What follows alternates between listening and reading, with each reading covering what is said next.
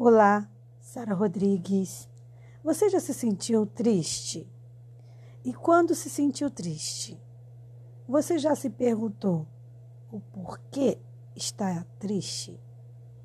É muito comum a gente ter um momento ou outro de tristeza, mas na maioria das vezes a gente não para para pensar sobre o porquê estamos entristecidos e qual é a causa da nossa tristeza. Nosso bate-papo de hoje é sobre isso. Com muita alegria eu te convido. Vem comigo.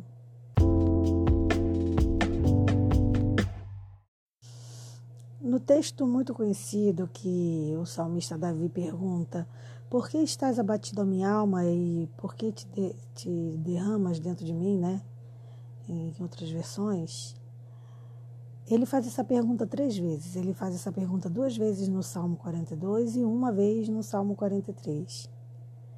E eu entendo a preocupação do salmista em se fazer essa pergunta três vezes, porque essa realmente é uma pergunta que tem que ser repetida, que tem que ser questionada várias vezes realmente, porque senão ela pode passar batido. Porque o que, que acontece?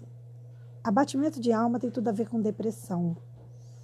E a depressão, muitas das vezes, ela não é, é. É muito difícil, às vezes, se chegar à verdadeira causa. Então, às vezes, a gente fica triste, fica abatido e não sabe por quê. E às vezes o que a gente pensa que é o motivo da nossa tristeza pode não ser. Ainda tem isso. Mas o que, que é realmente estar abatido, com a alma abatida? É o mesmo que estar caído, deprimido, como eu falei, curvado. E esse abatimento da alma, ele afeta o corpo. Por isso que o salmista fala sobre se debruçar, sobre se, se derramar, se cair, né? É, uma, é um problema psicológico, psíquico, mas que afeta não só o emocional, o emocional, mas o físico também. Então a pessoa começa a ter sintomas físicos. A alma normalmente ela se abate quando a gente não consegue tratar o real problema, porque no paliativo, quando se, se trata ali de forma paliativa, não se resolve o problema. Então vai se criando um problema dentro de outro problema. E aí é o que a gente chama de um abismo que vai chamando, chamando outro abismo. Por que, que Davi fala sobre esse abatimento de alma? Porque ele já não conseguia mais adorar o Senhor, ele já não conseguia mais parar de chorar. E outra, para piorar, as pessoas que o fizeram mal ele não conseguia parar de pensar naquela maldade que elas fizeram com ele. Né? Então, o abatimento de alma é quando a pessoa fica pensando nos seus malfeitores. Então ela é, acorda pensando naquilo, dorme pensando naquilo, come pensando naquilo.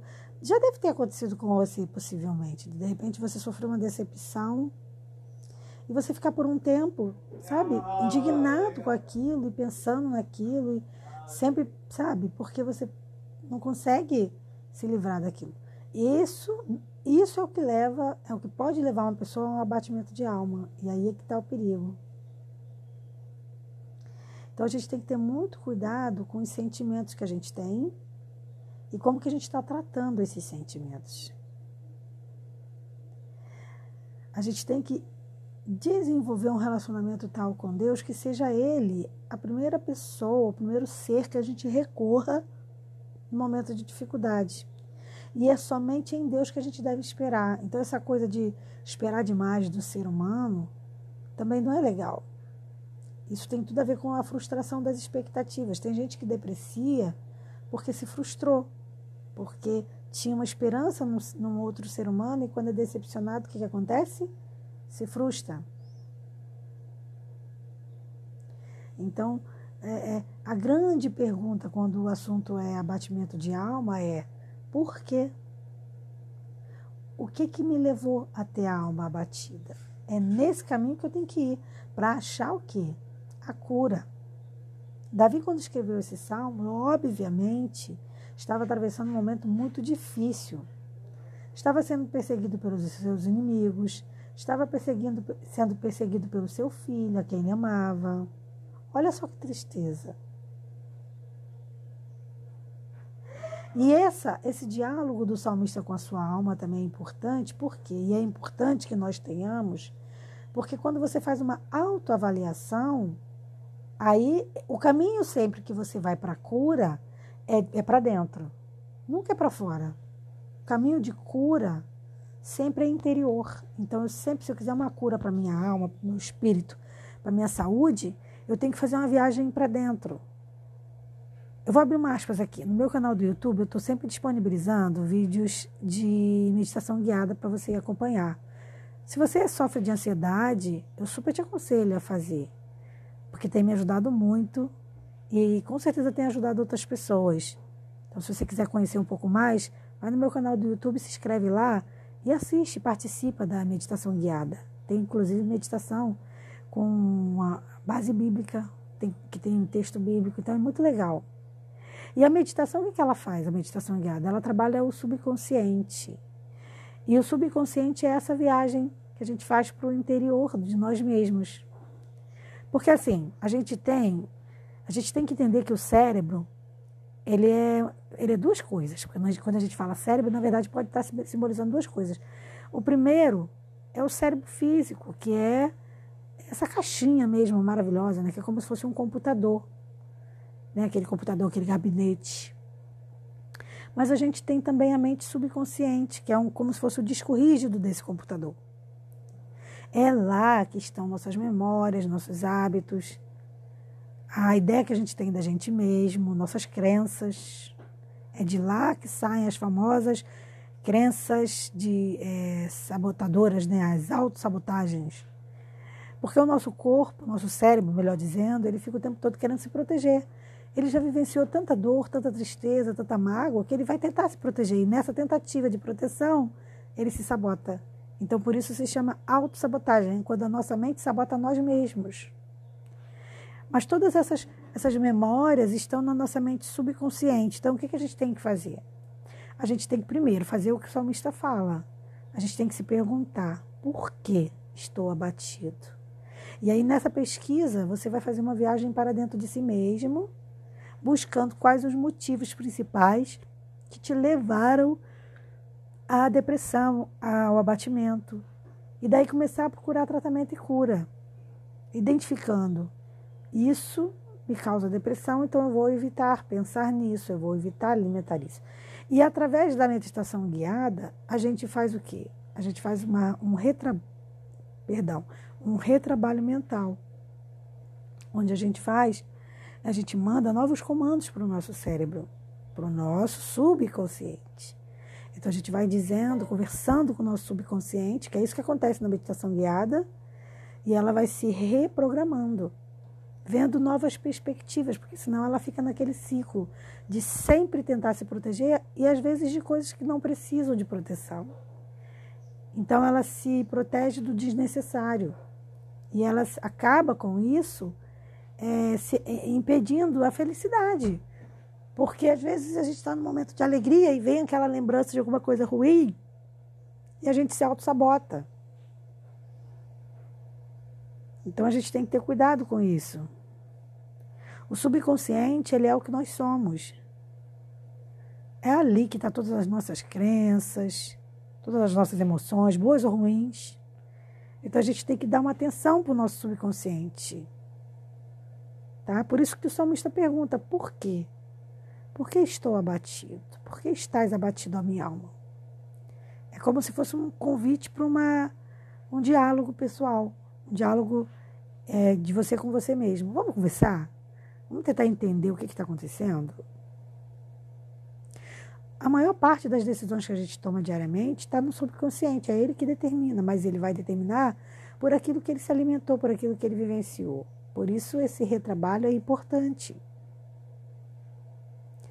Até as decisões que você toma de forma consciente, você pode não saber e nem perceber, mas elas podem sim terem sido tomadas pelo seu inconsciente, pelo seu subconsciente, desculpa. E aí a gente tem um momento de racionalização, que é, na verdade, um momento, um tempinho para a gente encontrar uma justificativa. Subconsciente é uma coisa incrível, né? E o nosso inconsciente, né, o subconsciente, ele se comunica com a mente consciente. Né? Ele tem, o, o inconsciente se comunica com a mente consciente através do subconsciente. Olha que interessante. E essa comunicação, como é que ela acontece? Através de emoção, através de imaginação. Por isso que quando uma pessoa está com medo, ela tem todo, todo o, reflexo né, e todo o comportamento físico. Porque o comando veio do subconsciente, mas quando ele chega na mente, né? Aí a mente manda o comando para o corpo. Olha que interessante. Então a gente tem que ter cuidado com o que a gente pensa, a gente tem que ter cuidado com o que a gente alimenta nosso corpo, nossa mente, com o que a gente come. Então a gente tem que ficar atento e sempre se perguntar: qual é o motivo da minha tristeza? Não aceite a tristeza, não aceite. Sempre se questione: por que eu estou triste? E até se você começar, e puder, né, você começar também a fazer uma lista de coisas que você tem de motivos para comemorar, faça. Então você vai dizer, eu estou triste, mas e se eu tivesse feliz, quais seriam os motivos? Aí você começa a escrever uma folhinha. Eu teria esse e esse. Só nisso aí tua tristeza já vai diminuir. Porque a tristeza, na verdade, ela tenta tirar o nosso foco dos nossos motivos de alegria. Ela tenta botar só tristeza, só sobressair a tristeza. E a gente não pode permitir isso. A gente tem que lutar contra isso, sim. A gente tem que buscar a presença do Senhor como uma corça lanceia pelas águas. Esse desejar constantemente de pensar na palavra de Deus, de pensar na obra de Deus na sua vida. Tirar um tempinho para meditar. Inclusive, o momento da meditação também pode ser para isso, deve ser. O momento em que você para um pouco no seu dia para meditar nas coisas boas, nas conquistas, Então a gente tem que manter um relacionamento com Deus a tal ponto de que fique uma rotina do nosso dia parar, meditar e pensar também nas coisas boas do céu, naquilo que Deus está preparando para gente, naquilo que Ele já está nos abençoando. Quantos motivos você tem para agradecer? É nisso que a gente tem que focar o nosso pensamento. Cuidado também com o que você vê na internet. Que às vezes a gente pensa assim, ah, eu tô tão triste, eu tô depressivo. Mas você só está vendo coisa ruim. Notícia triste, notícia ruim, notícia de morte, notícia de perda, notícia de sofrimento. Se você só alimenta sua mente com isso, é lógico que ela vai depreciar. Ela vai ficar depressiva, ela vai se deprimir. Então, cuidado, tá? Cuidado com o que você vê também na internet. Seleciona coisas boas, selecione coisas saudáveis, ouça coisas positivas. Isso vai ajudar muito. Bom, eu vou ficando por aqui para o podcast não ficar muito longo, embora se, se deixasse eu ficava até falando disso. Mas infelizmente, para não ficar muito longo, eu vou parando por aqui e desejando a você um dia maravilhoso na presença do nosso Senhor Jesus. Um forte abraço, paz.